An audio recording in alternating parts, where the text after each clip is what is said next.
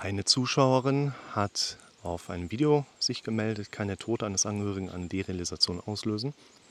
Beschreibt ein Stück weit ihre aktuelle eigene Situation. Sie schreibt, ich leide seit über 20 Jahren an Angstzuständen mit Panikattacken und Extrasystolen. Drei Jahre lang ging es mir jetzt größtenteils super. Ich war so glücklich darüber. Vor zweieinhalb Jahren starb meine Mutter an Krebs.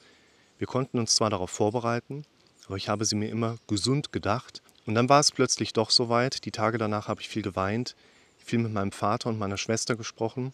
Seit circa drei Wochen geht es mir jetzt wieder sehr schlecht. Es fing plötzlich an mit Extrasystolen und durch diese kamen die Angstzustände und Panikattacken wieder schlimmer zurück. Was würdest du mir raten, was ich jetzt am besten machen soll? Bin natürlich erstmal zum Arzt, das normale EKG war okay. Das Ergebnis vom 24-Stunden-EKG warte ich noch. Ich nehme seit Jahren schon Opipramol gegen die Ängste und einen veralteten Beta-Blocker gegen die Rhythmusstörungen. Mein Arzt verschrieb mir deshalb Bisoprolol. Eine wirkliche Besserung brachte das aber nicht. Was soll ich nur tun? Ich bin wirklich total verzweifelt. Willkommen zum Podcast für mentale Gesundheit, Zufriedenheit und Wohlbefinden. Das ist natürlich eine komplexere Situation, wenn man die Vorgeschichte jetzt von der Zuschauerin mit einbezieht und ich die Frage aus dem Kontext heraus habe ich mal einen Tipp, was man da machen kann. Natürlich mit schwierig beantworten muss. Denn wenn jemand so lange schon mit seinen Problemen zu tun hat, dann wird er mehr als einen Therapeuten kennengelernt haben und wird mit Tipps schon wieder eingedeckt worden sein in den letzten Jahren. Da bin ich einerseits oft derjenige, der zum ersten Mal mit einem Betroffenen in die Zusammenarbeit reinkommt und dann wirklich für sich Fortschritte erlebt. Mein Gegenüber. Dieses Vorankommen hängt aber damit auch zusammen, dass wir im Gespräch Dinge miteinander austauschen, die bei meinem Gegenüber zu einem Erleben führen und dieses Erleben dann natürlich auch einen Prozess anschiebt. Das heißt, hier werden wir natürlich gerne den Versuch unternehmen, einige Tipps mit reinzugeben oder auch Erklärungsfenster. So ein bisschen dieser erschwerende Ansatz, ich zeige Türen auf, durchgehen müsst ihr selber. Eine sehr ausgelutschte Metapher. Nur so ein Stück weit ist es. Ich kann euch sagen, pass auf, denkt mal da und da dran, mach den Plan. Zehnmal am Tag klingelt dein Wecker und dann gehst du in dein Denken rein. Und du denkst, oh, alles gut an. Aber was ist, wenn das nicht funktioniert? Naja, ich fange mal morgen vielleicht damit an. Und da habe ich ja keinen Zugriff mehr. Das heißt, die Sache verläuft sich dann auch so ein Stück weit. Und deshalb hier würde ich erstmal die Einschätzung geben, wenn jemand im Vorfeld schon Beschwerden in einer entsprechenden Richtung erlebt hat, dann gehört das zu unserer Psyche mit dazu, dass wir durch diese Belastungsfaktoren wie Tod eines Angehörigen zurück in die alte Symptomatik geschoben werden. Man muss auch dazu sagen, dass die Symptomausprägung gar nicht so umfassend ist. Unser Körper kann gar nicht so viele Symptome machen, was auch bedeutet, dass sich hier die Ursache quasi tauschen kann im Hintergrund. Ein Betroffener erlebt die gleichen Symptome, sind aber nicht dieselben. Das ist so wie bei der, bei der Krankschreibung mit der Sechs-Wochen-Frist nach der Arbeitnehmer gesetzlichen Grundlage. Du kannst wegen der gleichen Erkrankung erneut krankgeschrieben werden. Und die sechs Monate werden nicht, äh, sechs Wochen werden nicht angetastet, aber nicht wegen derselben Erkrankung. Wichtiger Unterschied. Du kannst jetzt Bein brechen. Nach sechs Wochen gehst du zum, zum Arbeiten, zack, fährt dir wieder irgendwie Straßenbahn gegen das Bein, hast das andere Bein gebrochen, das ist kein Problem.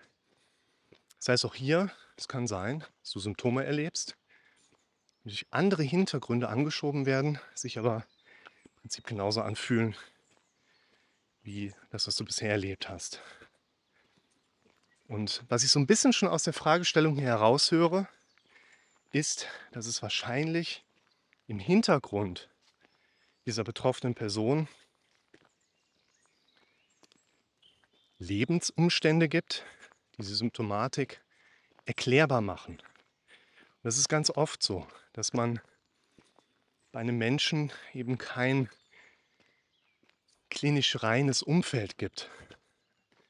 Wenn ich jetzt mit einem Menschen zu tun habe, der sagt, ja, ich habe dieses Problem, ich habe das Problem, dann ist man natürlich dabei, erstmal zu hören, was erzählt er mir da. Die Klientin sitzt vor mir und sagt, Herr Rick, ich habe da eine ganz blöde Panikattacke gehabt vormittags und frage mich, was stimmt mit meinem Kopf nicht. Wenn du das aber kontextuell mal ein Stück weit mehr betrachtest und findest mit jemandem heraus, im Moment, da gibt es ja schon drei Stunden Vorgeschichte und drei Stunden Nachlauf zu. Da hat man ganz schnell wieder diese Kontextualität mit da drin. Und deshalb macht es auch Sinn, diesen lebensgeschichtlichen Hintergrund ein Stück weit zu verstehen, um sagen zu können, pass auf, bei dir im Leben kann sich der Zustand ja auch halten, weil dein Leben komplett auf die Symptome angepasst ist. Ich schmeiß mal einen Begriff rein, Secondary Gain, der sogenannte sekundäre Krankheitsgewinn.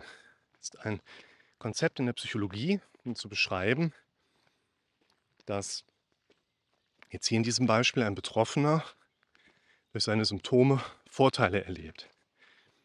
Das sechsjährige Kind fängt wieder an einzunässen, weil die Eltern im Begriff sind, sich zu trennen. Das wäre so der Klassiker. Das ist ein Modell, das läuft im Hintergrund ab. Du solltest als, habe ich vorgestern in der Session gehört, ich dachte so, was ist denn da gelaufen? Ich muss mal so eine Top 10 der übelsten Therapeuten-Klienten-Stories mal machen als Video. Habe schon so einige Sachen gesammelt. Erzählt eine Klientin, sie wurde in der Gruppentherapie von Therapeuten gefragt, welche Vorteile sie im Leben habe mit dieser bestehenden Symptomatik. Ist ein Tränen ausgebrochen, hat den Therapieraum verlassen und dann hat ihr, nach Aussage der Klientin, hat ihr der Therapeut draußen an der Tür, halte ich mal fest, ein Asozial hinterhergerufen.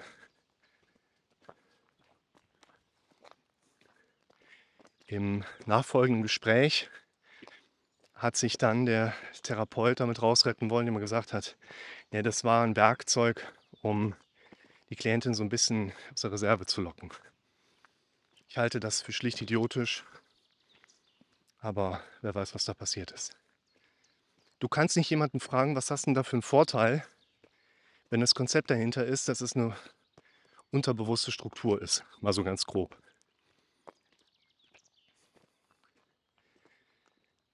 Ohne diese lebensgeschichtlichen Hintergründe kann man keine so gute Einschätzung geben. Das heißt, eine Zusammenarbeit mit einem Menschen steht für mich eben auch im Vordergrund, auf die Bedeutung dieser Umstände hinzuweisen. Ich habe einfach keine Leute im Gespräch, bei denen ist alles tippitoppi, haben aber Schwindel, Benommenheit oder Depersonalisation. Das gibt es nicht. Wenn ich jemanden kennenlerne, der Symptome hat, dann haben wir bisher immer herausgefunden, was im Kontext seiner Situation die Symptome beschreibt. Und ich kann mir vorstellen, dass das bei der Kommentatorin erfolgt ist, aber oder eben noch nicht erfolgt ist.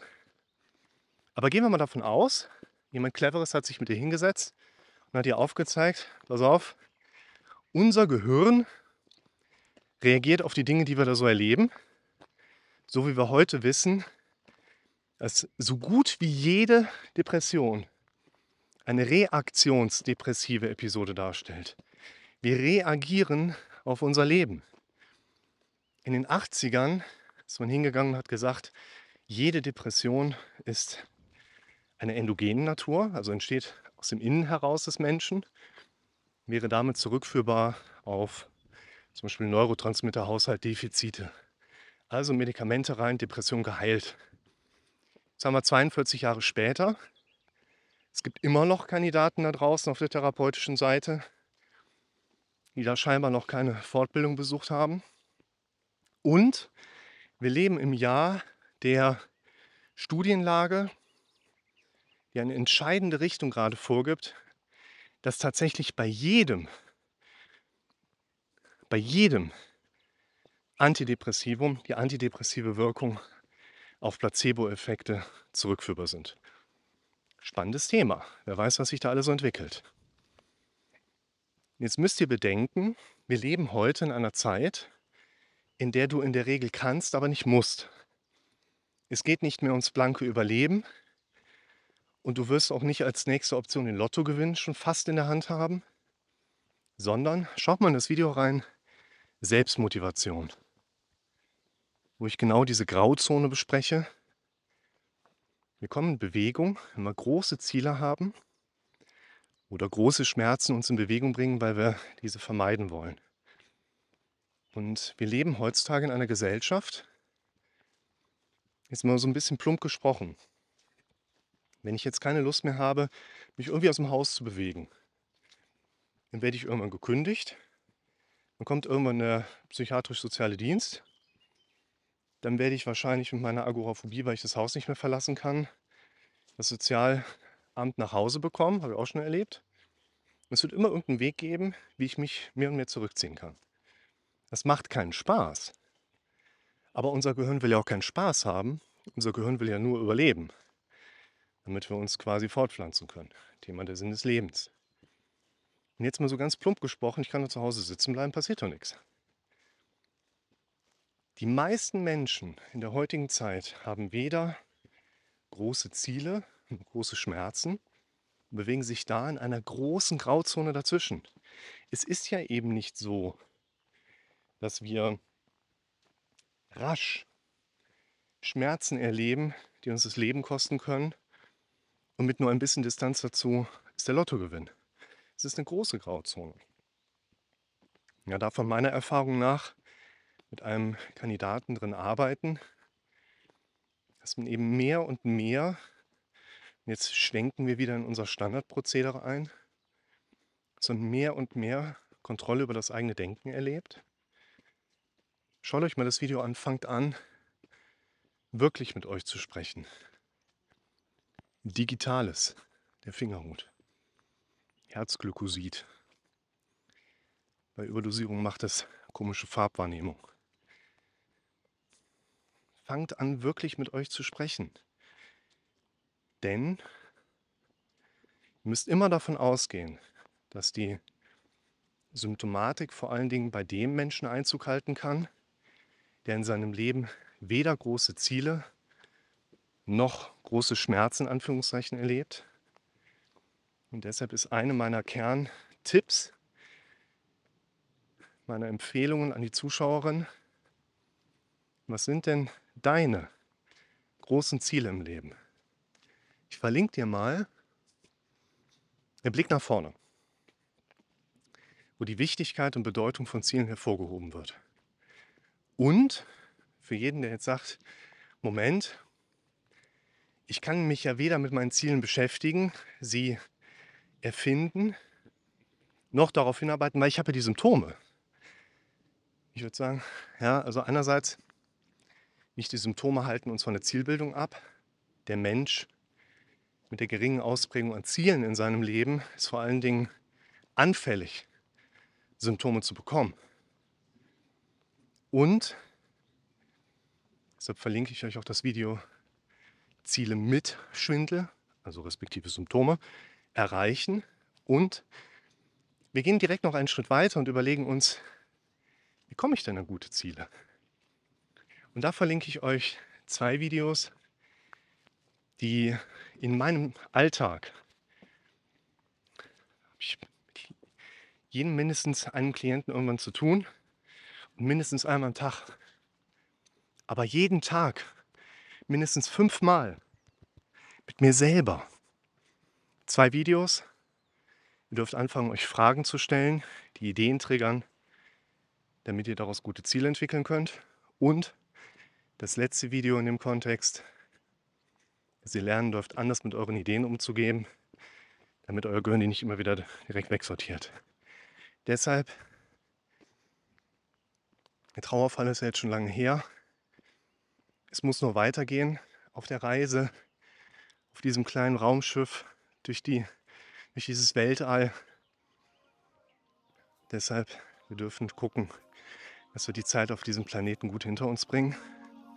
Das geht mit Zielen, mit einem guten Blick nach vorne besser als ohne.